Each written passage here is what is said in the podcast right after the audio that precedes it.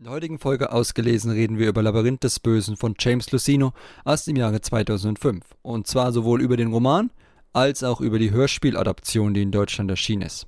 Wie uns der Roman gefallen hat, welche Verbindungen er auch zum neueren Kanon hat und welche Verbindungen er vor allem zu anderen Legends-Werken hatte, all das steht heute im Mittelpunkt und wird ausgiebig besprochen. Viel Spaß! People are counting on us. The galaxy is counting on us. Solo, we'll figure it out. We'll use the Force. That's not how the Force works. Hallo und herzlich willkommen zu einem neuen Jedi-Cast, einem neuen Ausgelesen, heute mal wieder zu einem Legends-Werk, und zwar Labyrinth des Bösen, mit einem wahren Legends-Experten. Der ist für uns für die Legends-Timeline zuständig und da muss man quasi ein Experte sein, um da durchzublicken. Kai Georg. Hallo.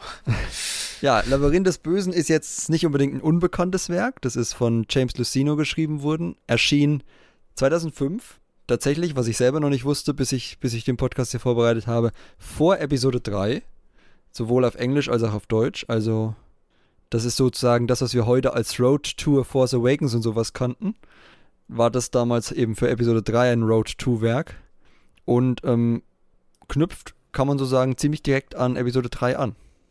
Ja, also das endet da, wo Episode 3 anfängt. Genau. sozusagen. Und das, wie gesagt, vor Episode 3 als rauszubringen, fand ich schon mal beeindruckend. Das hat mich direkt, hat mir direkt vor Augen geführt, wie teilweise irrelevant die jetzigen Road-to-Werke waren, die wir bei den neueren Filmen hatten, die entweder komplett andere Geschichten erzählt haben, wie Prinzessin Lea oder so von Alderan, also dieser, ne, dieser Roman über Lea, wo es dann ein bisschen um Admiral Holdo auch ging, oder halt zum Beispiel den Roman, den wir, vor allem den Roman, den wir zu Episode 9 hatten mit Resistance Reborn, der quasi dann im Film gar keine Rolle mehr gespielt hat. Sowohl inhaltlich als auch, dass er sich irgendwo dazwischen angesiedelt hat, aber nicht, an nichts wirklich angeknüpft hat. Da ist das hier auf jeden Fall ganz anders. Aber man muss auch sagen, dass es damals auch eine andere Einstellung war. Wenn man überlegt, jetzt ab Episode 7 war die Geheimhaltung sehr viel größer, wo halt nichts rausdringen sollte und die Bücher auch fast nichts verraten haben. Während halt der Prequel-Zeiten, ich glaube, da gab es ja sogar Kameras auf dem Set, wo man über Hyperspace reinschauen konnte. Ich glaube, der Roman zu Episode 3 ist auch vor dem Film erschienen. Also das war halt eine ganz andere Spoiler-Politik. Und da hat es eigentlich gut in die Zeit reingepasst, dass eben halt ein Buch sehr wichtige Elemente schon vorbereitet hat, die dann halt nahtlos ineinander übergingen. Ja, wollen wir vielleicht dahin zurück? Also, ist dieses künstliche Geheimhalten nicht ein bisschen nervig auf Dauer? Also gerade für jemanden, der dann so ein. Gerade wenn man darüber nachdenkt, dass das ja alles dann ein konsistentes Universum ergeben soll. Ja, absolut. Also, wenn ich überlege, Episode, also Labyrinth des Bösen hat, hat so viele Elemente, die sehr viel Sinn ergeben, wenn man an Episode 3 schaut, aber auch umgekehrt. So diese ganzen Gesprächsfetzen, die Obi-Wan und Anakin haben, so die gewisse Mhm. Sache von Kato Nemodia oder sowas, ergeben so viel mehr Sinn damit. Man merkt halt einfach auch, dass da halt zusammenhängend dran gearbeitet wurde, dass halt, also es ist natürlich klar, dass jetzt nicht aufgrund des Buches die Sachen da eingebaut wurden, aber es fanden halt genug Gespräche vorher statt, Ja. über halt die Situation danach, das Drehbuch hatte der äh, James Lucino wahrscheinlich dann auch, oder zumindest sehr viel Information, worum es da geht, dass halt da das aufeinander abgestimmt war und nicht halt so irgendwann so ein mini abgeschlossenes Universum, abgeschlossen vom ganzen Rest, wie jetzt Resistance Reborn, was jetzt halt mit Episode 9 eher weniger dann zu tun hatte, weil die, also da ist es halt schon angenehmer, wenn es halt was Zusammengehöriges ist. Also es fühlt sich wirklich an, also wenn man das liest oder zumindest hört, fühlt sich das an wie Episode 3 Hm. und halt so der erste Teil davon. Und dann geht es halt in Episode 3 halt dann bildlich dann sozusagen weiter und nicht mehr mit dem Hören oder mit dem Lesen. Ja, also so ein bisschen wie, um jetzt mal einen Vergleich zu bemühen, das ist ein bisschen so wie äh, Catalyst oder beziehungsweise der Auslöser für Rogue One ist, sozusagen. In gewisser Weise, Genau. würde man sagen, oder? Ich weiß nicht, ob Auslöser genau mündet. Also Auslöser ist ja eher in den Klonkriegen angesiedelt, das ist jetzt auch nicht so der gute, Ver- aber zumindest hat der Auslöser halt viele Punkte, die sich mit Rogue One überschneiden. Und der erschien halt auch davor. Also das war wirklich so ein Tie-In-Roman aus dem Kanon jetzt, wenn ich den nehmen müsste, der wirklich auch ein bisschen was verraten hat über die Figuren. Genau, ja. Also ich glaube, der mündet nicht direkt rein, Genau, aber der ja. bereitet halt sehr viel vor. Aber Genau, das, das m- macht ja James Lucino recht oft. Der hat ja auch, oh, ich glaube, Schleuder der Täuschung hieß das geschrieben, das halt so die Vorgeschichte von Episode 1 ist. Oh, okay. Ähm, und der hat ja mit Dark Lord, Aufstieg des Darth Vader, auch so eine Art Nachgeschichte zu Episode 3 geschrieben. Also er ist, finde ich, ziemlich gut da drin, halt um die Filme herumzuschreiben, die halt damit sehr stark zu erweitern. Hm. Und dann halt, okay, ich glaube, da kommen wir wahrscheinlich später noch drauf, alles zu verknüpfen miteinander. Halt die Romane, die Filme, die Comics. Ähm, aber ich glaube, da wahrscheinlich ist es auch ein extra eingeplanter Abschnitt, oder? Können wir zu einem machen, ja. Also ich habe ich hab natürlich ein paar Verknüpfungen aufgeschrieben, aber jetzt so zu Sachen, also Okay. es wurden ja auch am Anfang des Romans einige Schlachten erwähnt und sowas, die dann in den Klonkriegen stattfanden, aber da bin ich ja nicht so firm, deswegen bist du ja auch hier. Okay. Aber ja, also erstmal ganz grob zum Inhalt für die Leute, die den Roman noch nicht kennen. Also, beziehungsweise den Roman, Schrägstrich Hörspiel, da kommen wir dann auch noch drauf. Ähm, es geht so ein bisschen von der, von der Schlacht gegen Ende der Klonkriege um Cardonai Modia, wo Gunray flieht, also ein, Teil, ein Mitglied des Separatistenrates quasi, bis hin eben unmittelbar, wenn Obi-Wan und Anakin in ihre Sternjäger steigen, um dann über Coruscant in der Schlacht teilzunehmen und den Kanzler zu retten. Also wirklich exakt vor der Filmhandlung quasi spielt. Oder endet oder mündet direkt in den Film. Und es dreht sich so ein bisschen um den Mechno-Stuhl von Gunray, den er auch schon im ersten Teil hatte, der dann das Holobild von Sidious durch die Gegend getragen hat. Und den, der, den Gunray dann vergisst, weil er wahrscheinlich fünf, sechs verschiedene Gemälde lieb von sich lieber mitnehmen wollte als den Mechno-Stuhl. Und Daraufhin entdecken dann die Jedi endlich einen wichtigen Hinweis auf diesen ominösen Darth Sidious, der von Dooku in Episode 2 gegenüber Obi-Wan einmal erwähnt wurde und seitdem nie wieder auftrat, auftrat und deswegen als Mythos oder so abgetan wurde. Oder als List von Dooku. Also die Jedi haben ihm nicht geglaubt, weil es dann auch keine Hinweise mehr darauf gab. Und ja, in dem ganzen Roman geht es eigentlich darum, wie die Jedi dann versuchen, diesen Sidious ausfindig zu machen. Und das das es deshalb dann halt zur Schlacht von Coruscant kommt, weil wir natürlich wissen, wer Sidious ist. Und er verhindern will, dass das ans Licht kommt, während die Jedi ihm immer weiter auf die, auf die Schliche kommen. Das ist so die grobe Handlung.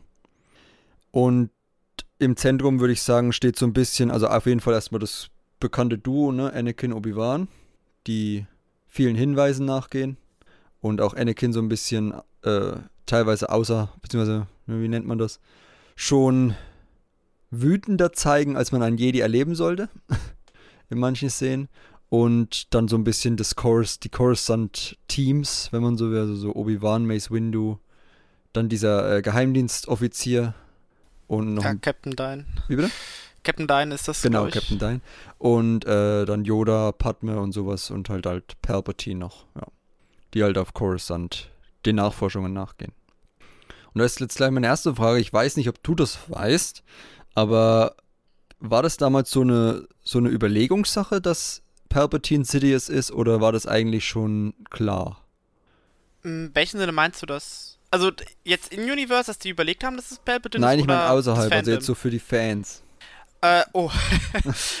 da gab es zwei Lager, sagen wir es mal so. Okay. Ähm, das ist sehr interessant. Ähm, ich hatte vor einer Weile mal die ganzen alten John of the Wills mal zusammengekauft und durchgelesen gehabt. In den oh, Leserbriefen okay. war seit 1999 die Diskussion, sind die gleiche Person oder nicht? Und wo sich dann über, das war dann halt über Jahre, wo diese Debatten und Argumente sich an den Kopf geworfen, wo es auch heißt, wie kann man nur glauben, es sei die gleiche Person oder auch umgekehrt. okay, also es war wirklich ein Ding, okay. Ja, also das war wirklich eine sehr große Diskussion. Es war auch sehr interessant zu lesen, weil jetzt halt, ich habe das, ich weiß nicht, wann ich das gelesen habe, 2018, 2019, da mhm. hat man natürlich eine ganz andere Sicht darauf, man weiß mhm. ja, es ist offensichtlich. Ja. Aber damals konnte man die Filme ja nur im Kino sehen, beziehungsweise die hatten dann halt, wenn mal jemand mit Abspann geschaut hat, stand da auch drin, dass Al McDiarmid halt beide gespielt hat, was eigentlich schon sehr offensichtlich war. Ich wollte sagen, ja, dann eigentlich, aber gut. Ja, aber das war damals schon sehr debattiert. Also ich weiß nicht, wie dann der Stand zu 5 war, aber das ist jetzt der Stand 1990 bis 2002 oder so gewesen. Aber das war schon, das Fandom war da in dieser Debatte schon gespalten. Aber zumindest in den Leserbriefen war das, waren das sehr gesittete Diskussionen, jetzt nicht Ja, Diskussionen da gab es noch nicht so viel Social Media da. Ja, zum Glück sagen Konnte man so. sich noch nicht gegenseitig den Tod wünschen, wegen der ja. Meinung, ja.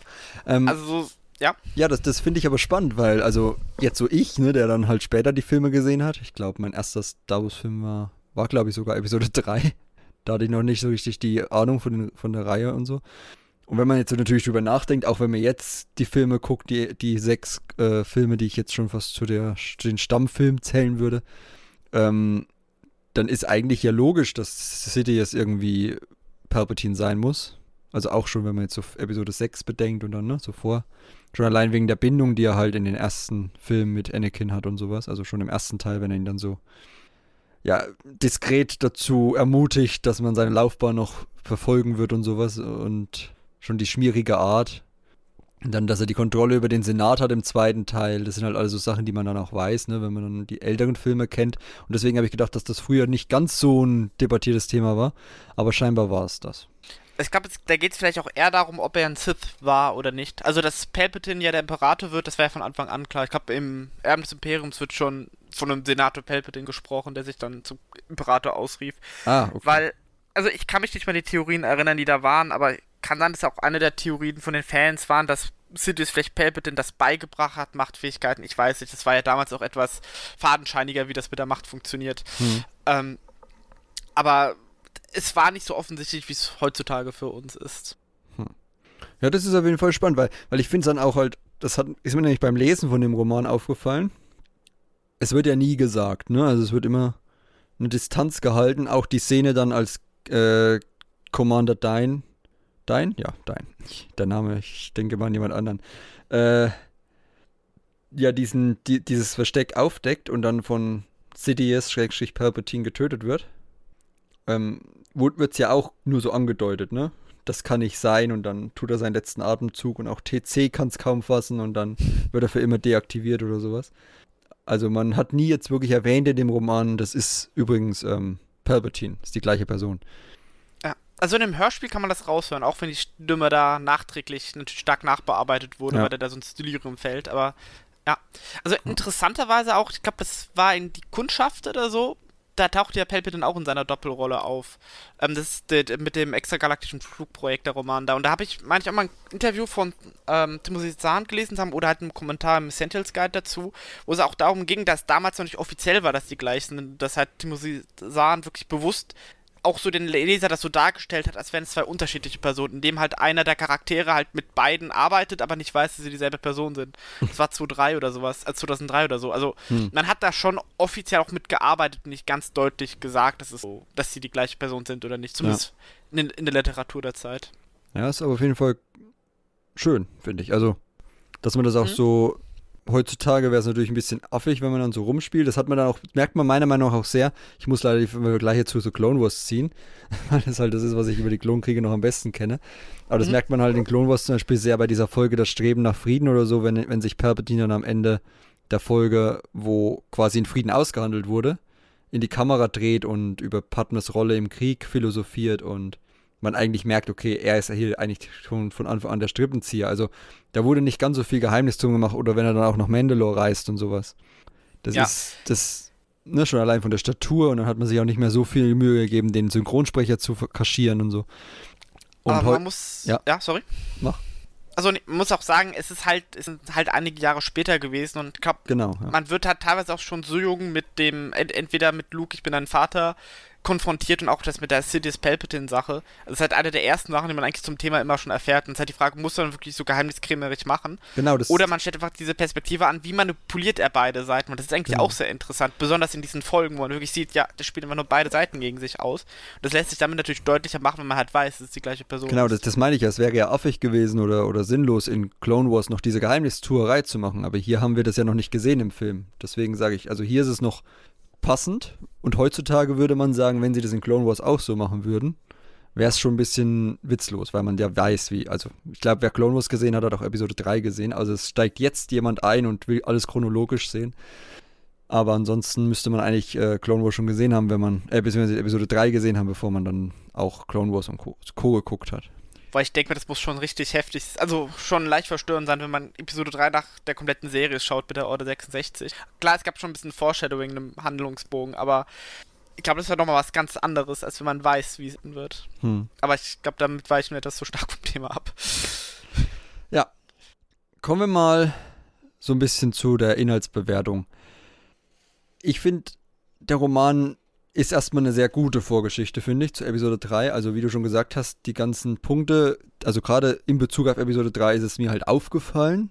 Also, was mir zum Beispiel besonders aufgefallen ist, war dieses Detail mit Mace Windus Kampf gegen Grievous und dass er deswegen husten muss.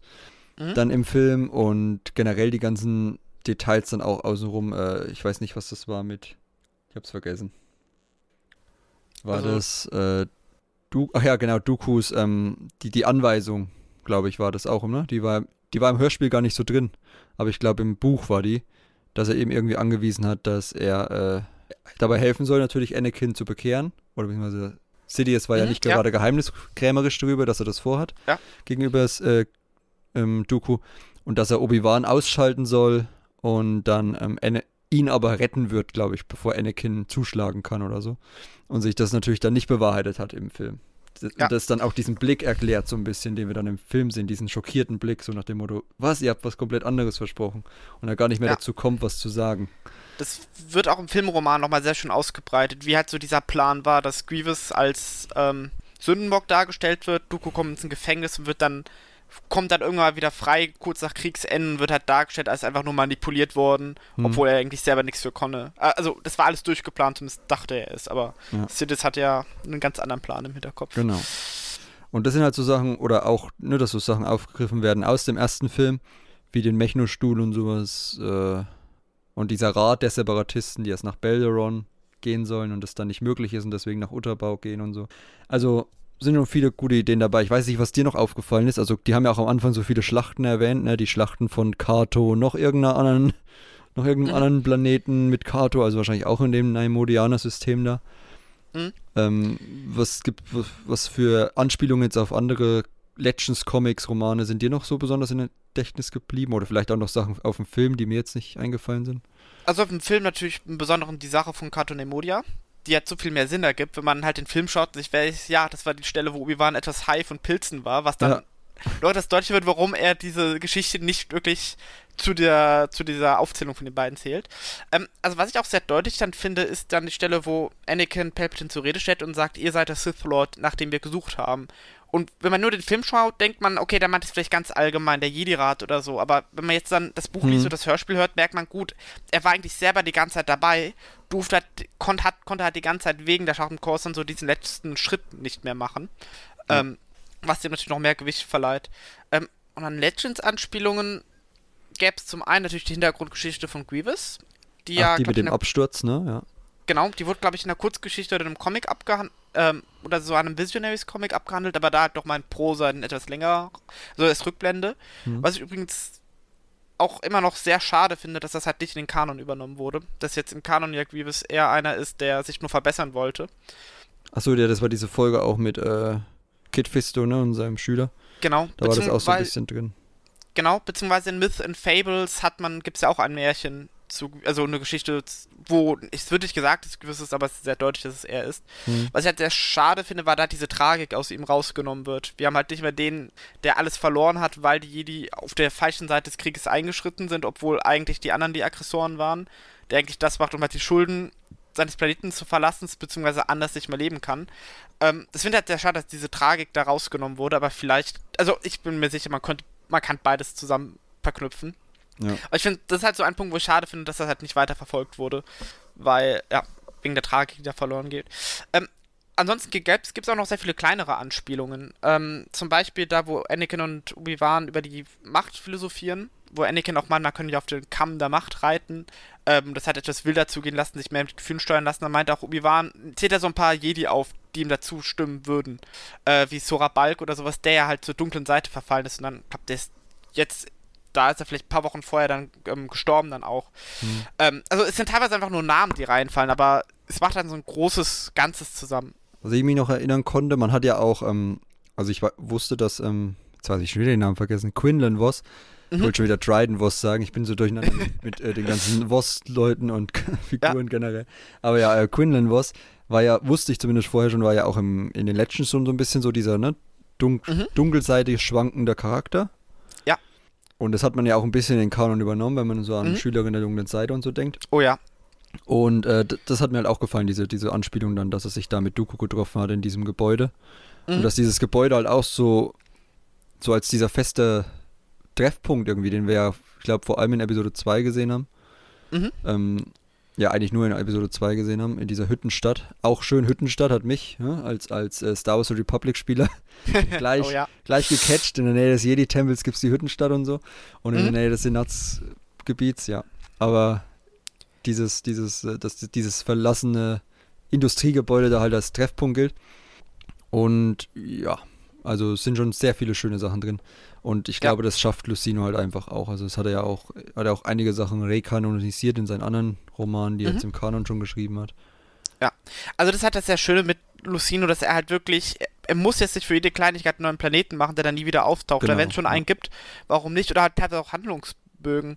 Jetzt in Darth Plagueis zum Beispiel, da geht es auch um einen Attentat auf einen Senator. Mhm. Ähm, das war die Hintergrundgeschichte für einen Republic-Comic von zu 4 zu 5 oder so, wo die Hintergründe nie aufgeklärt wurden. Das hat er dann eingebaut und das dann weiter erweitert und dann halt die Machenschaften von Pl äh, Plagueis und Palpatine eingebaut. Und da, also, das ist es. Also, es wirkt halt alles zusammengehöriger aber auch nicht so gezwungenermaßen zusammengehörig. Mhm. Ähm, wie es halt, also das ist, man hat da nicht so dieses kleine Galaxis-Syndrom, ich glaube, so nennt man das, oder? Gefühl. Also, dass, Also- dass alle sich immer treffen und so, ja. Genau, ja, also bei ihm passt es eigentlich schon gut zusammen. Halt auch die Sachen, die er erwähnt, die müssen jetzt nicht so, die sind teilweise auch dann vielleicht etwas obskurer. Das ist jetzt nicht, dass jeder sich direkt denkt, ah ja, also da, da landet nicht jeder die ganze Zeit auf Tatooine oder sowas. ja. Also nicht so wie bei Afra, das kleine Galaxis-Syndrom, das jeden trifft, den man in der klassischen Trilogie Ah ja, kann. Genau, Sowas zum Beispiel, ja. ja. Also, ja. Macht schon Ja. Sinn. Aber ja, genau. Also, er nimmt halt das, was da ist und verpackt sinnvoll. Das merkt man halt. Also, habe ich vor allem in dem Roman gemerkt. Das habe ich Mhm. auch schon in dem Tarkin-Roman, den Kanon-Roman gemerkt. Der war ja auch von ihm, ne? Oder bin ich Ja. jetzt falsch? Ja. Und äh, dann halt auch in der Auslöser. Also, haben wir bis jetzt immer gut Sind also, es liest sich wie so eine. Manche sagen ja immer, sie wollen jetzt keinen Datenbankeintrag lesen, wenn sie einen Roman lesen. Mhm. Aber ich glaube, es ist hier so eine gute Mischung aus äh, Wikipedia oder Jedipedia-Eintrag und äh, Prosa-Romanerzählung. Also Genau, ja. da Weil ist halt er- Inhalt drin. Und Genau, und er beleuchtet- Ja. Genau, ja. Und er beleuchtet auch für fast jeden wichtigen Charakter nochmal diese Hintergrundgeschichte. Das sind ein paar Absätze dann, aber. Also man merkt, halt, hat er, er hat sich wirklich mit der Thematik auseinandergesetzt. Hm. Was man halt bei so gewissen Regisseur, einem gewissen Regisseur und Drehbuchautor des gewissen neunten Teiles nicht unbedingt sagen kann, wenn man guckt, wie die da Ja. einige Charaktere. Selbst bei Anakin hat er ja nochmal mit, auch wenn Obi-Wan sagte, vielleicht hätte ich Qui-Gon auf Tatooine lassen sollen und so, ne? Diese. Ja. Da auch nochmal zurück oder dass er eine halbwegs normale Kindheit hatte und sowas, dieses ganze Mhm. Thema. Ja. Genau, aber ich habe trotzdem ein, zwei Kritikpunkte, die so ein bisschen auch an den. Eine Story muss ja immer in einer gewissen Weise konstruiert sein. Das ist immer so ein bisschen dieses Thema, ne? Ähm, Mhm. wenn ich eine Story nicht konstruiere, ist es keine Geschichte, die erzählenswert ist, außer sie wird durch die Realität geschrieben, weil alles andere ist immer konstruiert. Sonst Ja. gibt es keine Geschichte, wenn ich mir was Fiktives ausdenke. Aber in dem Fall halt hat es mich so ein bisschen, ich meine, gut, Gunray war noch nie der hellste, aber erstmal so einen Stuhl zu vergessen, also er hat ihn 13 Jahre lang nicht vergessen und 13 Jahre lang scheinbar so gut versteckt, dass ihn niemand gefunden hat. Ähm, dass ich ihn jetzt unbedingt vergesse, gut, kann man noch drüber hinwegsehen vielleicht. Blöd gelaufen. Das Bild war einfach wichtiger. Aber dass ich dann auch die Nachricht, die 13 Jahre alt ist, nicht lösche, noch so ein Thema. Also, ne, Datenspeicherung ist ja schön und gut, aber. Also, die haben ja, die haben ja eine Cities-Aufzeichnung, oder? War das nicht die von vor 13 oder war das die vor kurzem erst? Ich, ich habe das so verstanden, dass eigentlich eher eine vor kurzem war. Ach so, okay. Ich dachte, Cities hatte gar keinen Kontakt mehr mit, mit äh, Gunray jetzt. Ich dachte, das Also- war, da hatte eigentlich nur direkten Kontakt während der Naboo-Krise, aber. Ähm, also ich glaube, zu Beginn der Klonkriege wahrscheinlich noch nicht. Hm. Weil zumindest jetzt Dooku ja so da, hilft ja dem armen Gunway, weil der ja betrogen wurde. Aber man sieht ja spätestens in Episode 3, wo zu einem Gyrs direkt Kontakt mit Sid äh, Sidious hat, beziehungsweise Sidious meldet sich ja auf Mustafa und sagt auch, dass Vader bald vorbeischauen wird. Also ich denke mal schon, dass er dann auch direkt Kontakt mit den Oberhäuptern da hatte. Okay. Ja, gut, dann habe ich das. Dann, der Stuhl ist 13 Jahre, aber die Nachricht war jü- jünger, okay. Äh, vermute ich, ich bin mir auch nicht ganz sicher. ja, gut, aber, aber dass, dass sowas generell gespeichert wird, könnte man vielleicht noch kritisieren, aber gut, ist jetzt nicht so. Ja. Ja, aber dass er es dann nicht mal verrät, also ist schon. Ich weiß nicht, wie da dieses Sicherheitsprotokoll ist. Ich meine, ich kann doch nicht. Vor allem, er, äh, Creever sagt ja noch, als er ankommt, ich werde mich bei euch melden. Wegen unserem neuen Aufenthaltspunkt. Und dann beschwert er sich noch bei Grievous, dass er ihn nicht kontaktiert hätte. Also, das ist schon ein bisschen. Ich meine, gut, es ist passt in gewisser Weise zu Gunray, aber es ist halt trotzdem ein bisschen witzlos, weil er hätte ja wissen müssen, dass man da irgendwie dahinter kommt, oder? Ja, aber der versucht ja trotzdem noch, aus dem, was er hat, noch versuchen, das Beste rauszuziehen. Also ich kann schon verstehen, dass er nichts gesagt hat, weil Gunway ist halt schon eher ein Feigling. Hm. Ähm, was ja im Buch, glaube ich, auch sehr oft so dargestellt wird. Und das, er versucht halt damit die Situation zu retten, indem er einfach behauptet, der Stuhl wäre ja noch da und es wäre halt ni- nichts angekommen. Aber ja klar, Grievous ist halt dann schon eine Stufe gerissener als. Also Ja. der ist halt gerissen. Ja. Ähm, dass das halt nicht durchgekommen ist, klar. Ähm, ja, also auch warum den Stuhl ver ver vergessen hat, so wie ich das verstanden hatte, ist, dass ja das Haku den, dass er dachte, jemand anderes hätte sich drum gekümmert. Also warum er sich nicht selber um sowas Wichtiges kümmert, ist auch verwunderlich, aber Hm. Ja, aber klar, das ist natürlich schon so eine kleinere Logiklücke, die. Ja, Ja, also ich, ohne das ist wäre es halt nichts möglich gewesen. Genau, es ist jetzt, ist jetzt auch kein wirklich großer Kritikpunkt, aber ich habe mir halt beim Le- Lesen vom Roman wirklich gedacht, so, ja. also, ich meine, vor allem diese Zahl halt, ne, 13 Jahre, er hat ihn nicht, ver vor allem, er hatte ihn ja scheinbar auch behalten können, obwohl, obwohl er auf Nabu verhaftet worden ist und sowas. Also sind halt alles so Sachen, kann man machen, war halt konstruiert, sehe ich auch ein für eine konstruierte Story, aber hat mich halt beim ersten Mal so ein bisschen stutzig gemacht, so. Dass das halt alles an diesem Stuhl hängt am Anfang. Die weitere Entwicklung dann macht schon mehr Sinn, finde ich. Aber Wobei, das ist ja auch schon öfters auch in der Geschichte so passiert. Generell passiert, dass halt irgendwas aus Unachtsamkeit ist halt irgend so ein Codeschnipsel übrig geblieben und damit können dann halt Menschen dann anfangen kurz zu dechiffrieren. War das mit der Enigma nicht auch so ähnlich, dass halt die Enigma aufgegriffen wurde und dann auf einmal konnte halt alles geknackt werden? Das ist ja in diesem Fall genauso und das ist sicherlich nie beabsichtigt, dass Hm. sowas verloren wird. Ja.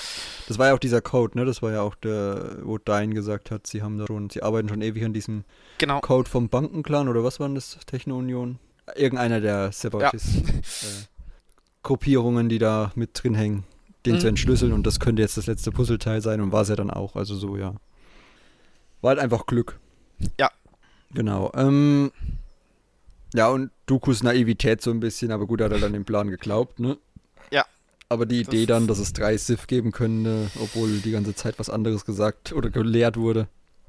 Wobei, vielleicht dachte er auch sowas an Anakin wie einen dunklen Jedi im Sinne von Ventress oder so. Könnte man. Klar, es ist sehr naiv so zu glauben. Ja. Aber es Vor allem, wenn man sein, denkt, wie er stark Anakin ist. das, Ja, Der Auserwählte und so, also, aber Ja. ja. Aber sind du halt auch so kleinere Sachen. ja. Und die Sache ist, die Sith sind meistens auch von sich sehr stark selbst überzeugt. Und vielleicht hätte er Mhm. sich halt so für, für so wichtig, dass er meinte, er kann nicht ersetzt werden. Das weiß ich aber auch nicht genau dann. Genau, dann kommen wir mal zu dem, zu dem eigentlich bemerkenswerten, würde ich fast sagen, an dem ganzen Ding, nämlich es wurde in Deutschland als Hörspiel adoptiert. Also es gibt ein englisches Hörbuch, wie immer fast, also gibt es ja jetzt auch bei jedem englischen Roman. Aber in Deutschland wurde es zu einem Hörspiel gemacht, zu einem dreistündigen, mit drei Teilen, Gunrays Geheimnis, Darth Sidious auf der Spur und Angriff auf Coruscant. Und das kann ich wirklich jedem empfehlen. Also den Roman habe ich bis jetzt auch nicht gelesen, den habe ich jetzt in Vorbereitung auf den Podcast gelesen. Aber das Hörbuch habe ich, glaube ich, vor drei oder vier Jahren schon mal äh, reingehört. Und das kann ich wirklich jedem empfehlen. Also das ist, weiß ich, Karl Georg. Also ich Was kann dir da nur ich kann dir da nur beipflichten. Also das, das Hörspiel war damals, ich glaube, das waren so meine erste Schritte ins erweiterte Universum. Hm. Ähm, und ich habe das, ach, ich weiß nicht, wie alt meine CDs dazu sind, könnten schon gut 10, 10 oder 8 Jahre oder so alt sein. Und ich habe das so oft seitdem hoch und runter gehört, immer so zu bestimmten Ereignissen. Ich kann auch wärmstens empfehlen. Klar, also es war halt so das erste Star Wars Hörspiel, dementsprechend ist die Qualität natürlich noch nicht ganz zu vergleichen wie jetzt die neuesten dann ähm, Erben des Imperiums und, und so. Das hört man sehr, wie die Leute dann laufen oder so von den Schritten her, aber ist trotzdem wirklich sehr gut. Also es ist eigentlich fast wie ein Kinofilm, nur ohne Bild. Ähm, Hm. und eigentlich wurde sich da auch wirklich das perfekte Wer Werk für ausgesucht. Also ich also ich will das also ich wollte das damit nicht schlecht reden, das definitiv nicht. Also man merkt halt schon einen kleinen Qualitätssprung zu den neueren Hörspielen. Das ist trotzdem schon auf einem sehr hohen Niveau. Ähm, Und es ist immer wieder schon anzuhören. Ja, also das muss ich sagen. Und, und man hat auch, ich glaube, ich finde, man hat es auch sehr gut adaptiert. Also gerade so Sachen wie die Auseinandersetzung bei den Chisha, Mhm. Chisha hießen die, ne? Genau, die ja. im Roman halt so ein bisschen war, ja, wir gehen da hin und dann gehen wir zum Präfekten und der sagt uns, wo der arbeitet und dann reden wir mit dem und dann flippt der aus und dann gibt es eine große Schlägerei und im Oh ja. Hörbuch einfach, äh, sie laufen hin, ja, wird schon schief gehen, Cut und plötzlich ist die Riesenschlägerei und es wird halt nachträglich dann auf, aufgearbeitet. Und das sind halt so, so Kniffe, wo man einerseits das kürzen kann, andererseits aber auch diesen humoristischen Punkt besser rüberbringt als im Roman. Genau. Und was ich auch sehr gut finde, ist, dass das fast komplett ohne Erzähler auskommt. Dass Ja, halt eigentlich die Leute nur am Anfang, oder? Genau. Und ähm, bei der Rückblende für Grievous Geschichte. Aber das wäre auch schwieriger gewesen, das umzuändern. Ja. Also dieser innere Monolog von Grievous. Also so, eine Art Monolog, ja. Aber das finde ich halt auch, was halt die Hör ähm, Spiele von Döring sehr stark macht, ist eben, dass es kein Erzähler drin ist. Ich fand es dann immer, ich habe, glaube ich, einmal die Hörspiele zu den Filmen gehört. Ähm, aber das ist nicht mehr das Gleiche, weil man das Gefühl hat, dass die Filmspur mit einem Erzähler, der dazwischen redet. Das, es wirkt dann irgendwie eher störend, was halt in den Hörspielen da absolut nicht ist. Also es gibt natürlich so ein paar Punkte, da merkt man zu sehr, dass die Charaktere gerade die Umgebung beschreiben. Das klingt dann halt, etwas unbeholfen an einigen Stellen. Wenn Anakin zum Beispiel anfängt zu beschreiben, wie groß die Käfer sind im Vergleich. Das hört sich doch etwas zu enzyklopädarisch an. Hm. Aber wie gesagt, in späteren Hörspielen hat man das Gefühl gar nicht mehr. Also ich habe auch ab und zu mal jetzt jetzt bei einem bei, das war bei der dunklen Seite der Macht, habe ich mal einem, bei einer Stelle einfach ein Buch mitgelesen gehabt, ähm, wo dann auch so ein Kniefall oder sowas beschrieben wird, wo das halt im Hörspiel dann so umgeändert wird, wo das so fast fragend ist. Was? Er setzt, kniet sich gerade hin, was macht er denn da? Also da, da gibt es ein bisschen neuere Kniffe mit drin. Aber wie gesagt, trotzdem ist Labyrinth des Bösen ist da halt auch als erstes Hörspiel in diesem Sinne eigentlich auch schon das sehr, wirklich sehr gut gemacht. Und ich glaube, so Sachen fällen dann wahrscheinlich eher auf, wenn man das halt 10, 20 Mal durchgehört hat. da hört man dann eher dann auf andere Sachen. Also man findet dann teilweise auch wieder so neue Stellen da drin. Ja. Jetzt ist die Frage, die ich noch habe, ist, ähm, war dieses Clone Wars Volume 2, ist das, glaube ich, ne, wo diese Schlacht von Coruscant drin ist? Ja. War das vorher oder nachher zu Oh. dem Roman? Das weiß ich nicht mehr. Also die wurden parallel entwickelt, glaube ich. Das können wir ja rausfinden live. Ja. Weil das, das hat ja einige Überschneidungen auf jeden Fall mit der Schlacht bei Coruscant zumindest. Genau, ja. Nicht so Anakin, ne? Anakin und so, das ist ja, da geht ja dann irgendwie parallel durch so eine Selbstfindungskrise. In dem, Genau. Aber das ist in dem Fall nicht so. Ähm, wobei das ist, glaube ich, dann so festgelegt worden, dass es nach der Schlacht um Tithe ist, dass Anakin die, Selbst die Lebenskrise noch kurz hat. Oder die Sinnkrise kurz hat. Ja, gut, ja, gut. Aber okay. Klar, das ist immer etwas gequetscht, aber ganz ehrlich, das sind wir aus dem Legends gewöhnt, dass die Sachen sehr stark konstruiert werden müssen, damit die noch Sinn ergeben können, teilweise. Ähm, ja. Ja. So, was steht Genau. denn hier? Warte mal. Äh. Staffel. Was sollen wir das jetzt sagen? Also Staffel 3, ja. Von im März 2005. Die erste Spoiler. Deutsch Mai 2005. Also auch so um den Film herum. Also da gibt es, glaube ich, auch einige Unterschiede in der Schlacht an sich um Coruscant, aber da kann ich Mhm. mich ehrlich gesagt, ich, also ich habe so die Serie das letzte Mal vor ein paar Jahren gesehen. Also wenn die jetzt irgendwann auf Disney Plus mal auch, auch mal kommen sollte, dann In Amerika ist sie ja schon dabei. Dürfte bei uns auch nicht mehr ewig dauern, denke ich mal. ja, hoffe ich mal. Aber wenn nicht, die gibt es ja auch noch auf YouTube. Aber Ja. Ja, genau. Also das ist halt. Auch da haben wir wieder Überschneidungen, also mit mehreren Medien. Ne? Also hier auch Mhm. nochmal quasi eine weitere Adaption, wenn man so will. Genau. Auch wenn es da natürlich kleinere Widersprüche gibt, ähm, es nimmt aber keinen Makel daran, jetzt auch den Spaß daraus, das zu lesen oder so.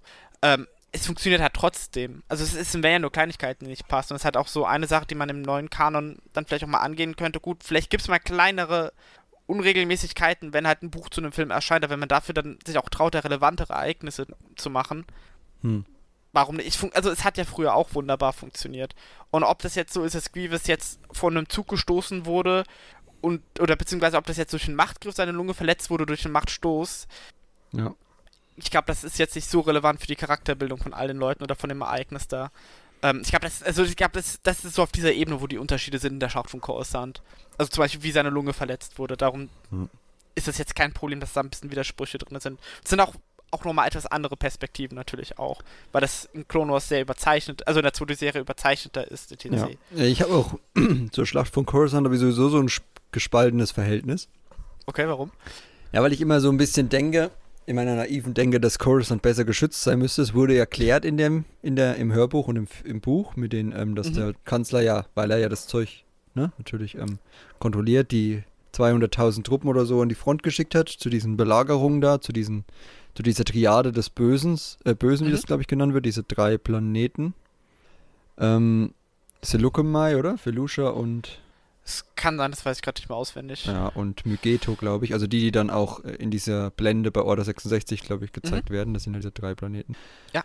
Genau. Ähm, dass, es, dass deswegen Coruscants Verteidigung auch ge- ausgedünnt ist, das sagt ja dann auch Bail Organa, wo sie erst denken, oh, das fällt ihnen jetzt auf die Füße und dann, nee, nee, das dreht er wieder zu seinem Gunsten. So nach dem Mhm. Motto. Aber trotzdem, ich finde es fast ein bisschen unglamourös oder ein bisschen unepisch, dieser ganze, diese ganze Schlacht. Also gerade so diese Idee, dass der Kanzler mit dem Zug da transportiert wird und dann kommt Grievous da mal aufs Dach gehüpft und so. Ich hätte mir das irgendwie noch ein bisschen bombastischer gewünscht, fast schon. Also deswegen war auch immer meine lange Hoffnung, dass dieses ganze Ding nochmal in einer richtigen Clone Wars Serie dran kommt Ja. und dann halt nochmal ordentlich irgendwie da eingewebt wird und aber das ist ja bis jetzt nicht passiert. Vielleicht gibt es ja mal ein Special oder irgendwas oder vielleicht sehen wir auch Teile davon in Bad Batch, weiß ich nicht. Ähm, aber ja, also das hat mich halt so ein bisschen immer so, es, es fühlte sich halt nicht so, es kann aber auch daran liegen, dass ich mir dann, dass ich jetzt, als ich den Roman gelesen habe, habe ich mir immer die Bilder aus dem Animations- oder aus dem Zeichentrick, aus der Zeichentrickserie da äh, vorgestellt. Mhm. Und da dachte ich immer, das war in manchen Teilen einfach zu überdreht, aber gleichzeitig auch nicht richtig episch. Weil auch irgendwie die Stadt nicht so episch aussah da. Und da stellt man sich halt dann vor, ja, da fährt dann so ein Zug auf Hochschienenbahn durch die Gegend, dann hüpft mal kurz Grievous drauf. Das, ja, hat so ein bisschen Solo-Vibe, aber nicht, ich greife gerade die Hauptstadt der Republik an, die vielleicht auch mal irgendwie auf ihren Hochhäusern Waffen stationiert hat oder irgendwelche Schilder oder so. Ja. Ähm, also ich finde, das liegt aber, glaube ich, auch teilweise einfach aus der Perspektive an, aus wessen Blicken wir die Schlacht erleben. Weil wir erleben Mhm. halt nicht dieses, dieses bekannte so, erst irgendwie nur der Weltraum, auf einmal kommt dann eine Separatistenflotte aus dem, also aus dem Hyperraum raus und beginnt dann den Angriff damit. Man erfährt das ja irgendwie erst, als sie da ja in der, in der Hüttenstadt unterwegs sind, unterirdisch, wo die auf einmal sich fragen, warum explodiert draußen was? Ja. Wo ist da kommen, wo ist das Kommen hin? Also, das ist nochmal eine ganz andere Perspektive, aber vielleicht sollten wir das irgendwann mal oder zumindest Teile davon äh, animieren oder sowas. Vielleicht könnte man da noch einen anderen Ansatz da wählen, ich weiß Mhm. es nicht. Aber ja, also der Fokus war halt ein ganz anderer da. Das ist halt vielleicht nicht so, wie, wie wir es da im Film gesehen haben, wo wir erstmal eine riesige Schlachtwelt sehen und dann erstmal Anakin und Obi-Wan uns näher anschauen. Jetzt ist noch die Frage, was hättest du lieber? Oder was, wenn du dich entscheiden müsstest? Mhm. Mandalore Arc oder Labyrinth des Bösen? Schwierig zu sagen. Äh, aus deutscher Sicht kann ich sagen, wir haben beides. ähm, ich weiß es ehrlich gesagt nicht. Der Mandalore Arc, finde ich, war halt sehr gut für Ahsoka und ihre Charakterzeichnung. Und ich Mhm. möchte diese vier Folgen absolut nicht missen. So gern ich Labyrinth des Bösen verfilmt auch mal gesehen hätte. Aber wir haben es als Hörbuch und können es damit hören. Wobei ich natürlich in meiner naiven Hoffnung immer noch hoffe, dass es irgendwann mal eine Kanon-Variante von geben könnte. Also es müsste natürlich einiges überarbeitet werden, besonders da die schon wissen, dass Dooku Tyrannus ist, aber ich finde so ein Special mit der Schacht im Coruscant hätte schon was. Ja. Aber ich bin eigentlich, so wie die Dinge aktuell sind, bin ich recht froh drum, weil die Mandalore-Folgen, finde ich, waren eine der besten Folgen der gesamten Serie. Ähm, und das würde ich absolut nicht. Ja, mir geht's ähnlich. Also, ich glaube, man könnte da noch was machen. Und ich glaube, man könnte es auch wirklich die Chance nutzen. Man hat es, glaube ich, nicht verbraucht, dadurch, dass man den Mandalore Arc halt wirklich weghält von Coruscant. Und Anakin und Obi-Wan halt am Anfang des, des Arcs dahin schickt. Mhm. Hat man es nicht verbraucht. Und man könnte da noch einiges rausholen. Und auch gerade so parallel dazu, was halt Ahsoka erfährt auf dem Planeten, Genau, ja. wäre es halt wirklich, ja, Man, klar, es gibt natürlich schon einige Sachen, die dann etwas ungereimter wären. Zum Beispiel, dass Anakin und Obi-Wan schon wieder auf dem neuen Planeten sind, kurz vor Ausbruch der Schacht im Coruscant. Aber das ist die gleiche Situation, die wir zu 5 da ja schon hatten, wo Obi-Wan und Anakin nochmal einen Abstecher zu einem anderen Planeten machen. Das könnte man da theoretisch genauso machen, dass sie nach Tithe nochmal diesen Abstecher für Anakins Sinnkrise machen. Der, und dann nochmal nach Urbana ist, glaube ich, der Planet am Anfang des Mandalore Arcs. Weil ich fand, das wurde teilweise so dargestellt, auch im Vorspann oder so, dass Anakin und Obi-Wan teilweise erst so dazugekommen sind. Man konnte es dann wirklich einfach so erklären, Wax und Cody haben gerade ihre Schlacht und Obi-Wan und Anakin kommen dann von Tython darüber und unter unterstützen die drei dann nochmal. hm. Also, es sind Kleinigkeiten, die man da auspolieren müsste, aber das sind sehr, sehr kompetente Schreiber da. Das würden die, denke ich, wunderbar hinkriegen. Ähm, und ich finde es auch interessant, dass eben in Clone Wars nie auf die Sache von Katamodia Bezug genommen wurde. Hm. Ähm, darum denke ich mal, gäbe es dafür immer noch Perspektiven, das zu machen, weil es ist halt im Kanon jetzt immer noch eine Lücke. Wir wüssten immer noch nicht, was die Sache auf Katamodia war. Und wäre sicherlich auch mal interessant, da halt eine kanonische Fassung von zu sehen. Was ja noch so ein bisschen rankommt, was ich mir dann so gedacht habe, auch mit diesem ganzen Hüttenstadt, diesem Gebäude, ne, in dem sich die treffen, ähm, war die, ich, waren das die, das war glaube ich Yodas Folgen, ne, in Staffel 6, wo er die Wahl hat, ob er die, die, die Kapuze quasi von Sidious lüftet oder Anakin rettet Mhm. oder sowas. Das kam für mich noch am nächsten ran mit dieser Verfolgung von Sidious. Also das fand ich auch eine sehr interessante Variante, weil auf einmal Anakin da wirklich der Verfolger ist. Also das Ja. fand ich auch ein sehr schönes Alternativuniversum, was da ein bisschen angeteasert wurde. Wo ja auch Sidious und, und Tyrannus da versuchen, mit diesem Sith-Ritual Genau. Einfluss also zu nehmen. Ja. Es kann ja sein, dass es so eine verdeckte Anspielung auf Labyrinth war, wer weiß. Hm, also, Also ich, musste ich halt immer dran denken, als ich den Roman gelesen habe, habe ich mir gedacht, das erinnert mich wirklich an diese Clone Wars Folgen. Die wollte ich auch nochmal sehen, aber ja, so viel Zeit hat man im Leben. nee, leider nicht. Dass man alles, was man schon mehrmals gesehen hat, noch mehrmals gucken kann. ja, aber die Folgen will ich auch unbedingt mal wieder schauen, also Ja. du bist da nicht allein, der das nochmal schauen will. Aber es hat mich so in den fernten Schatten dieser Szene daran erinnert, wie das dann da war. Ja, stimmt. Jetzt, wo du es sagst, ja. Genau, und äh, ja, bei Labyrinth des Bösen, um nochmal zurückzukommen, haben wir ja, also, das ist halt auch so ein bisschen, ne, das passt natürlich zu der Suche nach Sidious. Und wir haben da auch wieder so ein paar Verknüpfungen, ne, zu diesem, zum Schiff von Darth Maul zum Beispiel, mit diesem Sender, der da auch da drin ist, ne. Mhm. Aber irgendwie fühlten sich dann am Ende die, die Spuren, die Obi-Wan und Anakin verfolgt haben, so ein bisschen ins Leere laufend an. Weil sie haben ja dann diese Frau gerettet Mhm. und das war ja irgendwie das Letzte, was sie wirklich getan haben. Dann sind sie ja, da haben sie ja Tyrannus verfolgt. Da war Ja. irgendwie die Suche von Windu und Co. auf Coruscant schon ein bisschen ergiebiger. Ja, okay, aber das lag ja daran, dass die ja extra davon weggelockt werden sollten. Ja, aber wa was hätten sie finden sollen? Ähm, vielleicht hatte Palpatine befürchtet, wenn Anakin halt selber vor Ort da anfängt rumzuforschen. Also die Also- sollten ja, Er sollte ja weggehalten werden von Coruscant, ja. Ja, weil wenn, also das, das war ja, die wären ja, glaube ich, auch Coruscant geflogen, hätte man die nicht nach Thais geschickt. Ja, Ähm, ja, übrigens zu Thais eine interessante Sache. Also Mhm. ich weiß, du spielst ja auch Battlefront. Ich meine, es gibt so einen Dialogfetzen von Kanduku, wo der auch irgendwas im Kontext zu Thais sagt. Ich konnte, uh ich bin mir nicht sicher und ich finde es sehr schwer, das da irgendwas nachzuforschen zu. Aber ich meine, dass er da irgendwas mit, wenn Anakin und Obi-Wan in der Gegend sind, irgendwas mit Thais sagt, irgendwie das Duell auf Thais. Ich bin mir nicht sicher, aber ich sag, hast du da schon mal was gehört gehabt? Ich glaube, du spielst das. ja, das Problem ist halt, äh, bis ich den Roman gelesen habe, hätte ich es wahrscheinlich überhört. Achso, okay. So ein bisschen wie, so ein bisschen wie wenn du ein Auto hast, was siehst du dann immer dein Auto auf der Straße fahren. Ja, okay, stimmt, ja. So ist es so ein bisschen. Also wenn du es nicht weißt vorher, dann Mhm. merkst du auch die Anspielung natürlich nicht. Ja, ja, klar. Ich dachte nur, Aber- falls dir das aufgefallen wäre oder so. Aber, Aber, ich wollte gerade sagen, es kann sein, dass wahrscheinlich, dass das passiert, wenn du im Helden- oder gegen Schurkenmodus bist und dann die irgendwie da sich schlagen gegenseitig und dann da, da mal was erwähnt, kann sein. Also ich weiß habe ich da nie nicht. was in der Wikipedia zu gefunden, aber dachte, vielleicht hättest du da mal was rausgehört. Aber wenn, fände ich das wirklich sehr interessant, dass es da so eine kleine ähm, Erwähnung halt davon Hm. gibt, weil das halt ja schon kein unwesentliches Duell ist. Ja. Gut, Duell. Ja, okay. Also fast Duell. beziehungsweise- Also es, es sind ja schon Dialoge, die nicht unwichtig sind, wo denen halt klar wird, sie wurden eigentlich die ganze Zeit nur in der Nase herumgeführt. Ja gut. Also wir können auf jeden Fall sagen, Labyrinth des Bösen ist. Also, also würdest du es jetzt, du hast jetzt nicht nochmal gelesen, ich habe es jetzt das erste Mal gelesen. Mhm. Würdest du es auch als Roman empfehlen oder würdest du sagen, das Hörspiel reicht? Ähm, also ich würde schon das Roman nochmal empfehlen. Also den Roman habe ich auch zweimal so gelesen, einmal auf Deutsch, einmal auf Englisch. Hm. Ähm, also den Roman würde ich auch empfehlen, weil der halt natürlich ausführlicher ist, mehr auf die Hintergrundgeschichten, auf die Gedanken der Charaktere eingeht. Das ist in einem Hörspiel natürlich nicht immer gleich möglich, auch wenn die es jetzt im Fall von Büses, finde ich, sehr gut gelöst haben.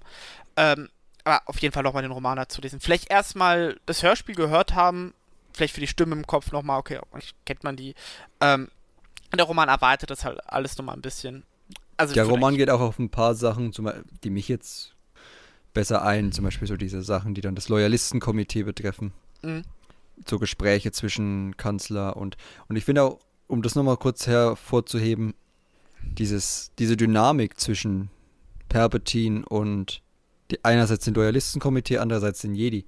Also ein bisschen dieses, ja fast schon, wie nennt man das jetzt, ohne da in Vulgärsprache abzudriften, aber dieses Neckische, dieses ähm, Stichelei, äh, Sticheliche Mhm. irgendwie gegen die. Ja. Also so dieses, gerade gegenüber den Jedi, so, na, ach, ihr wollt also die, die Soldaten irgendwie befehligen, ne? Also Mhm. so als, als würdet ihr euch jetzt anmaßen, hier Generäle zu sein, weil ihr das sein dürft, sondern ihr seid ja nur von der Gnade des Senats abhängig und sowas.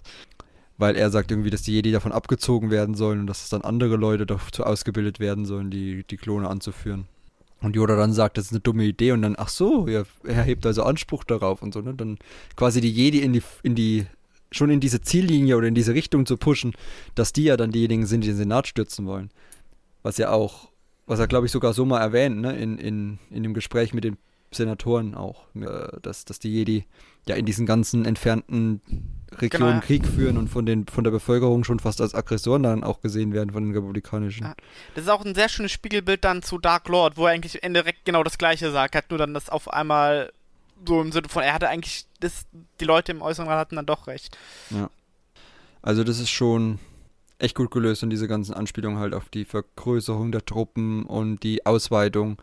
Und auch wenn er schon in seiner Rede erwähnt, ein neues System oder ein, eine neue Verfassung und so, ne? Diese ganzen Anspielungen, wo jeder denkt, okay, er meint, wenn der Krieg gewonnen ist und die Republik wieder zurück zur Normalität Oh, ja. kommt und er sein, sein, sein Amt dann niederlegt, Und dabei meint er aber eigentlich schon mit neuer Verfassung das Imperium, was er dabei ist aufzubauen. Also man hat irgendwie so das Gefühl, und das passt auch zu diesem in die Kamera drehen. Ich weiß nicht, ob du House of Cards damals gesehen hast. Nee, leider nicht, nee. Aber das passt zu diesem in die Kamera drehen der einen Clone Wars Folge. Das hat so ein bisschen so diese Selbstgefälligkeit, die auch so ein äh, Frank Underwood dann in House of Cards hatte, wenn er den Leuten immer seinen Plan erklärt hat. Mhm. Und die anderen das einfach zu dumm waren, diese Anspielungen zu verstehen. Und genauso fühlt sich's bei Palpatine bei mir manchmal an oder fühlte es sich so an, wenn er dann über solche Sachen halt redet mit der neuen Verfassung und alle denken, ach, der dreht dann zurück und wir machen hier eine neue Verfassung, die wieder den Frieden, die tausendjährigen Frieden in die Republik Ja. bringt. Und dabei meint er eigentlich, nee, nee, wir bauen ein Imperium. Es Das hat ist schon eine schon- Verfassung, aber nicht die, die die Leute wollen. Also, Genau, oder? also, nee, so also geht ich, die Freiheit zugrunde mit tosenden Applaus. Oh ja. Ich finde auch sehr schön, wie halt diese politischen Ränke, also Ränkespiel ist jetzt vielleicht etwas überspitzt, aber halt auch diese Poli Politik damit eingebracht hat, wie die sich dann auch in, also in Ge Gesprächen eingeflochten, wie die sich wundern, dass die Sicherheitsvorkehrung höher ist, überall kontrolliert wird, Hm. der Palpatine immer mehr Macht über sich, ähm, Diese roten. Wachen zum Beispiel. Genau, ja. Das fand ich halt auch, Bezug nehmen. Private Söldnerarmee als Schutz für ein offizielles Amt der Republik und so. Genau. Ja. das fand ich halt auch in Wars immer sehr schön dargestellt, wie die dann auch in den Senatsfolgen immer schon dargestellt haben, wie Palpatine immer Macht an sich Ja. reißt. Deregulierung der Banken, Übernahme der Banken im Endeffekt dann auch. Also, Ja. das ist auch eine sehr schöne Synergie dann zur Serie da. Also es funktioniert sehr gut in dem Sinn. Also Ja. ja, hat mir einfach gefallen. Das fehlt halt im Hörspiel ein bisschen. Das war eigentlich der Punkt. Also Aber man wird auch, überlegen- erwähnt, das Loyalistenkomitee mit Bale und die haben auch einen kurzen Auftritt, aber ich glaube, die hätte man sogar nicht so groß gebraucht im Hörspiel. Padme und so. Also man muss auch sagen, das Hörspiel ist ja erstmal vorwiegend, glaube ich, an Kinder gerichtet gewesen. Und ich weiß halt nicht, wie sehr das Achtjährige interessiert ist, was mit Politik ist. Das merkt man ja auch, dass in den Klonos-Folgen dann halt immer noch was reingebaut wurde, um es halt spannender zu machen. Ich glaube, das äh, mit den Wash Clovis-Folgen hat, glaube ich, auch George Lucas oder Dave Filoni mal in einem Interview gesagt, Embo tauchte auf, damit die Kinder nicht einschlafen. Ähm, Vielleicht war das ein ähnlicher Gedanke, ich weiß es nicht. Ähm, ja, aber das war auch ja das erste Hörbuch gewesen, wo der drei Teile aus dem Buch gemacht hat. Ab, ab Dark Lord waren es ja vier CDs pro Buch, beziehungsweise Hm. dann ab Dunkle Seite der Macht dann fünf CDs. Ja. Ähm, Also es ist noch ein bisschen runtergekürzt in dem Fall. Ja. Ja, aber wie gesagt, ähm, das merkt man bei Clone Wars sehr, ja. Also ich glaube, da war die Folge Das Streben nach Frieden tatsächlich die Folge, wo am wenigsten Action drin war für, für so eine Serie. ja, Wo sie, wirklich nur, wo sie wirklich nur nach Rexes geflogen sind und verhandelt haben und wieder zurückgeflogen sind. Und in der nächsten Folge ist dann zum Glück schon die Energieversorgung von Grievous in die Luft gesprengt worden, damit wieder mal was Ja. passiert. Aber, Nee, aber ja, das, das macht es ja auch zu, zu einer so guten Folge, eben weil die sich mal auf die anderen Aspekte genau. Und das ist das, was ich in Labyrinth des Bösen etwas schade finde. Also, da wird sich wirklich auf dieses politische System der ähm, Separatisten eingegangen. Da wird ja nur von diesem Rat da gesprochen, also die, okay, ich, Mhm. ähm, also von Techno-Union oder sowas, aber halt nicht wirklich, dass die auch ein Parlament haben, ähm, auch Waxes. Also ich Das hat- weiß nicht, wie, das war für mich sowieso der größte, also es hat mich, hat mich damals richtig gefreut, als ich das gesehen habe in Clone Wars. Also ich weiß nicht, ob es in den Hm. Legends auch schon so war, dass sie auch ein Parlament hatten. ich weiß es ehrlich gesagt nicht. Also für mich war das vorher halt immer so dieser Expertenrat, also wie wenn du jetzt so in einem Genau, ja. diktatorischen System einen Rat hast, aus so ein paar Industriellen, so postdemokratisch äh, gesehen, also so Pseudodemokratie, ne? Wir haben hier, es geht halt darum, wie viel Geld du hast und wie viel du der Separatistenbewegung gibst, um dann so Genau, einen ja. Platz im Rat zu bekommen, was Mhm. man, ich glaube, man kann für beide Seiten argumentieren. Einerseits natürlich passt zu dieser ähm, Idee, andererseits passt es nicht dazu, dass sie die Korruption in der Republik als offizielles Aushängeschild Ja. haben, sich Ähm, äh, separatistisch zu geben. Was vielleicht eine Erklärung wäre, weil im Kanon ist es ja so, wir haben ja den Rat der Separatisten plus das, den, den, Genau. das Parlament da, dass wahrscheinlich der Rat halt für die, fürs Militär zuständig ist. Weil es würde dann auch Sinn ergeben, als Vader dann halt den Rat ähm, eliminiert, eben weil dann Mhm. halt das Militärische damit direkt ausgesetzt wird. Und im Ja gut, Bad Batch, ja? Mach ruhig fertig. Ich, Und im Bad Batch Trailer meinen Mhm. auch einige der 10.000 Reddit-Analysten dazu auch, dass es Waxes sein könnte, ähm, wo man halt den AT, äh, ATTI da durchlaufen sieht. Also es könnte sein, dass wir da in der Serie auch sehen, wie dann halt mit dem Separatistenparlament verfahren wird. Also ich hoffe es mal, weil das wäre auch eine sehr interessante Sache. Wie Ja. ge- gehen die dann mit den abtrünnigen Senatoren da um? also für mich war tatsächlich auch nach der Clone Wars Folge dann mit dem Parlament schon immer klar, das ist einfach nur ein Placebo-Ding. Also dieses, oder ein Alibi-Parlament. Also es ist so dieses Aushängeschild, hat aber eigentlich keinen Einfluss, sondern wirklich der Rat der Separatisten und sowieso Sidious ziehen die Ja. Fäden. Das hat man ja gesehen, auch mit Dooku und Sidious, die dann den Friedensvertrag da torpedieren. In beiden Parlamenten natürlich. Also das gleiche trifft in der Phase der Klonkriege oder eigentlich seitdem Palpatine an der Macht ist, auch auf den republikanischen Senat zu. Mhm. Äh, das ist jetzt nicht, nicht speziell auf das, auf das, ähm, ich wollte jetzt britische Parlament sagen, weil so, weil so aufgebaut war in der Folge. Ja, das trifft stimmt. jetzt nicht auf das separatistische Parlament alleine zu, es trifft auf beide Seiten zu. Und das ist auch so schön, ne? Das ist ja, unterstreicht ja auch diese, diese, diese ja, Puppenspielerposition, die Sidious da hat. Und generell, dass dieser Konflikt eigentlich gar keiner ist, weil der Anführer beide Seiten anführt. Das ist so dieser Witz eigentlich an den Klonkriegen, der mir so schon immer gefallen hat und der dann halt in den Folgen so richtig schön rauskommt, weil man sieht, beide Parlamente haben eigentlich keine Macht. Und beide können den Krieg niemals beenden, wenn Sidious das nicht will. Und das ist für mich halt so ein cooler Kniff irgendwie ähm, an der ganzen Star Wars Story rund um diesen. Also natürlich zieht es viel aus der real, real, äh, echten Geschichte mit den Ideen, die Korruption von Macht und so. Aber so diese Idee dahinter, dass eine Figur beide Seiten so manipuliert, dass sie den Krieg immer weiter fortsetzt, das ist jetzt nicht unbedingt, also ist mir zumindest historisch nicht bekannt, dass das so irgendwo mal im Vordergrund stand bei irgendeinem größeren Konflikt. Nee. Also ich muss sagen, so Palpatines Aufstieg, finde ich, kann man am noch mit ähm, Augustus Aufstieg vergleichen, aber halt nicht, dass er beide Seiten manipuliert hat. Genau, ja. Aber dass er sozusagen hat so diese Kaiser, so der Imperator würde an sich herangetragen wurde, der sich Hm. so auserwählt darstellt, aber beide Seiten manipuliert hat er da auch nicht.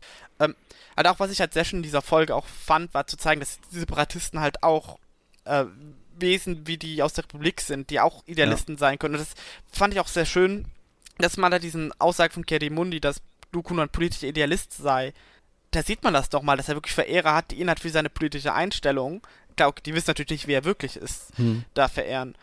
Deswegen braucht man dieses Parlament ja auch. Deswegen sagt, das ist halt so ein Alibi-Ding, ne? Weil, wie gesagt, die Argumentation der Separatisten war ja und auch die Argumentation von Dooku, warum er ursprünglich offiziell den, den Rat verlassen hat, war ja die Korruption in der, Poli in der im republikanischen Senat oder generell in der Republik. Dass halt die Leute keine Stimme mehr haben und deswegen denken halt die Senatoren das, oder die Abgeordneten hießen die ja dann im ähm, separatistischen Parlament, äh, dass sie tatsächlich eine Stimme haben, die aber halt nichts bringt, weil denen wird halt genauso erzählt, dass dann die andere Seite nicht auf ihre Vorschläge eingegangen ist. Ja, und in, Oder werden halt, aus dem Weg geschafft, wie Mina Montari. Also, und in dem halt Reiseverbote bestehen, ja, sorgen die auch gut dafür, dass ja, die Senatoren sich nicht aus, ähm, miteinander. Ähm, noch so ein, noch so ein brillantes Ding, was man, oh ja. wo man dran denkt. Logisch, das ist eigentlich das Einfachste, ne? Wir dürfen hier, um unsere Stärke nicht zu unterminieren oder sie zu legitimieren, darum geht es ja, ne? Das ist ja auch als Argument, ne? Wenn ich mit einer, Geg wenn ich mit einer Gegenseite rede, legitimiere ich sie ja. Ja. Dadurch, dass ich ihnen meine Aufmerksamkeit schenke und sie als Repräsentanten anerkenne. Und deswegen darf das auf keinen Fall passieren, deswegen gibt es Reiseverbote. Das ist eigentlich so, so einfach, aber gleichzeitig auch so durchschaubar, wenn man es weiß. Oder auch Das, bitte? das ist äh, deprimierend, wollte ich sagen, Ja, wenn genau. man so drüber nachdenkt. Besonders, weil die sich damit auch effektive Friedensverhandlungen aussetzen. Solange, weil, wenn die Friedensverhandlungen machen, würden die die Separatisten als unabhängiges äh, Staatsgebilde anerkennen. Und damit hat Palpatine eigentlich wunderbar eingefädelt, dass es nie zu Friedensverhandlungen wird kommen können. Wurde auch in Labyrinth des Bösen, um wieder zu, auf den Roman auch zurückzukommen, äh, erwähnt mit den, ähm, warum geben wir nicht einfach ein paar Systeme im äußeren Rand und dann, ja, das waren aber teilweise republikanische Welten und wie würden die dann reagieren und, ne, das geht so nicht. Ja. Gleich abgeschmettert von Sidious oder beziehungsweise Oh ja. Palpatine, ja. Ja, also man kann sehr viel drüber reden und ich glaube, dieses ganze Thema, also ich möchte jetzt hier ungern Eigenwerbung betreiben, aber ich meine, es ist unser Podcast und da kann man ja, Ja. mal verweisen. Also wir haben auf jeden Fall eine Rezension auch zu Labyrinth des Bösen von Maximilian von 2017. Ich kann schon mal spoilern, volle, volle Holocrons gab es dafür. Und ähm, zu diesen Folgen ähm, Helden auf beiden Seiten und Co. habe ich auch äh, in unseren Clone Wars Rezensionen damals nochmal Rezension geschrieben. Bin ich auch auf diese doppelseitige Puppenspieler-Sache ein bisschen genauer eingegangen. Ähm, weil das wirklich tatsächlich fast meine zwei Lieblingsfolgen aus Clone Wars sind. Wo mich manche immer noch schräg angucken, wenn ich das sage. Also bei Aber- Helden auf beiden Seiten kann ich. Das ist ja die Folge mit Mina Pontari, oder? Ich verwechsel Ja. teilweise die Titel der beiden Folgen. Also Ach da kann ja, das eine ist ähm, Streben nach Frieden und das andere Helden auf beiden Seiten. Ich glaube, Helden auf beiden Seiten kommt zuerst und dann Streben Dann- nach Frieden. Kann ich dir mit der Folge absolut zustimmen, also die ist bei mir rangiert die weit oben meine Lieblingsfolgen. Also die, wo halt kein Action, keine Action drin Ja. ist quasi. Aber die Kann- andere ist auch gut, bis auf die Action. Das habe ich dann auch kritisiert in der Rezension, dass dieses Sprengen in die Luft. Es war wichtig, damit halt dieses, ne, damit es keine Friedenverhandlungen gibt. Aber ja, die erste ist auf jeden Fall am besten, weil, weil halt auch wirklich so komplett geerdet ist. Also sie geht da hin und sie hat einen Sohn. Es ist eine normale Frau quasi, die auch Opfer, die auch ein Opfer zu beklagen hat mit ihrem Mann, der im Krieg gefallen ist durch die Klone. Also immer diese, dieser Blickwinkel, auch wenn Lux dann sagt, ja, wie, we- wen kennst du denn überhaupt außer Ventress und Grievous so ein bisschen, ne? Mhm. Und was Das ich auch sind mal halt so Sachen.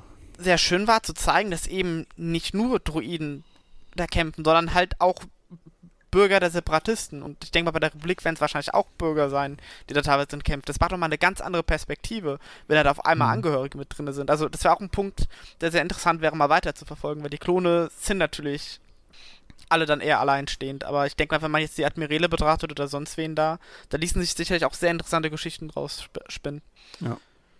Mal schauen, was uns noch erwartet. Vielleicht gibt es ja mal irgendwann was Hoffen wir mal. in die Richtung. Dann will ich auf jeden Fall sagen, wir können auf jeden Fall das Hörspiel empfehlen. Leuten, die sich ein breiteres Bild machen wollen, können sich ja dann nach dem Hörspiel dazu entscheiden, ob sie den Roman auch lesen wollen. Ich habe jetzt den Roman, wie gesagt, auch gelesen. Mir hat er Spaß gemacht. Der ist auch nicht allzu lang. Beziehungsweise liest sich schön flüssig, weil die Kapitel schön klein sind. Das ist bei mir immer wichtig, weil dann siehst du, ah, das nächste Kapitel dauert sechs Minuten, okay, dann liest du das noch schnell und dann, ah, das nächste dauert nur drei Minuten, dann liest du das noch schnell und am Ende hast du trotzdem eine halbe Stunde gelesen, obwohl du sagst, dass ich wollte nur schnell ein Kapitel lesen. da hilft's, wenn dann so 60 Kapitel oder 50 Kapitel in einem Buch sind. Und äh, von daher ist das schon mal positiv hervorzuheben. Und ansonsten, ja, ist halt meiner Meinung nach immer noch, auch wenn es nicht mehr offiziell kanonisch ist, ähm, eine sehr, sehr gute Vorgeschichte zur Episode 3 die, wie wir auch gehört haben am Anfang, vor allem besprochen haben, sehr viele Anspielungen auf Episode 3 hat, wo man dann einigen Aha-Momente auch mal haben kann. Ich weiß auch nicht, ähm, Shakti war ja, glaube ich, am Ende dann auch auf dem Schiff mit, ne? Das war ja das, Äh, das Nee, nicht mehr. nicht das- mehr. Das war ja angedacht gewesen bei George Lucas, aber das haben die ja wieder rausgeschnitten. Okay. Äh, ich glaube, Legends Standpunkt ist einfach nur. Ich glaube, das unterscheidet zwischen Buch und Serie. Ich glaube irgendwie, dass sie da gefesselt wird oder entwaffnet. Ich weiß nicht Hm. mehr. Aber da haben wir dann auch eine kleine Anspielung drauf in, äh, in Clone Wars dann. Das ja heißt, auch heißt der Shakti den Kanzler beschützt. Das fand ich auch wirklich sehr schön, dass die daran gedacht haben. Klar, könnte auch nur eine Anspielung auf die 2D-Serie gewesen sein, aber so und so fand ich das Ja. ein schöner Nick in die Richtung. Alles klar.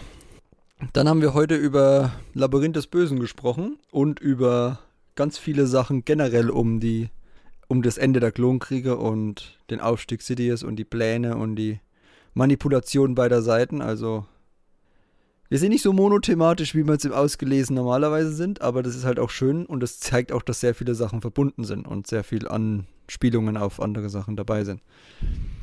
Ich hoffe, euch hat Spaß gemacht beim Zuhören. Wir hatten auf jeden Fall Spaß, würde ich jetzt mal auch für Karl Georg behaupten. Ja, absolut, ja. Und äh, schreibt uns gerne, wenn ihr den. Bei Legends Roman ist es ja immer ein bisschen leichter, würde ich sagen, wenn wir jetzt hier über Light of the Jedi zwei Tage nach Release sprechen und ich sage, schreibt uns in die Kommentare, wie euch der Roman gefallen hat. Das ist immer so ein bisschen problematisch, aber ich glaube, bei Labyrinth des Bösen, der ist jetzt schon seit über 15 Jahren draußen. Da ist es vielleicht ein bisschen wahrscheinlicher, dass ihr, das, dass ihr den Roman auch kennt, gerade bei unseren Leuten, die hier wirklich alles lesen. Ähm, schreibt uns gerne in die Kommentare, wie ihr den Roman damals gefunden habt und ähm, ja, was ihr vielleicht auch kritisieren würdet, was ihr heute noch an ihm gut findet, was ihr, ob ihr vielleicht auch mal noch eine Adaption irgendwie, wie wir gesagt haben, in einem Clone Wars Special sehen wollt. Oder ob James Lucino nochmal den Stift in die Hand nehmen soll und das jetzt mit dem, mit dem neuen Mandalore-Arc verknüpfen soll und äh, da nochmal auf die Schlacht von Coruscant eingehen soll. All das könnt ihr uns gerne in die Kommentare schreiben. Dann hoffe ich, wir hören uns bei einem anderen Podcast wieder, der voraussichtlich im Mai dann wahrscheinlich erscheinen wird. Anfang Mai. Zu unserem großen Geburtstag. Zehn Jahre. Das wird ein Fest. Aber bis dahin, bleibt gesund. Ist heutzutage sehr wichtig. Und äh, ich hoffe, wir hören uns in einer anderen Ausgabe wieder. Ciao. Tschüss.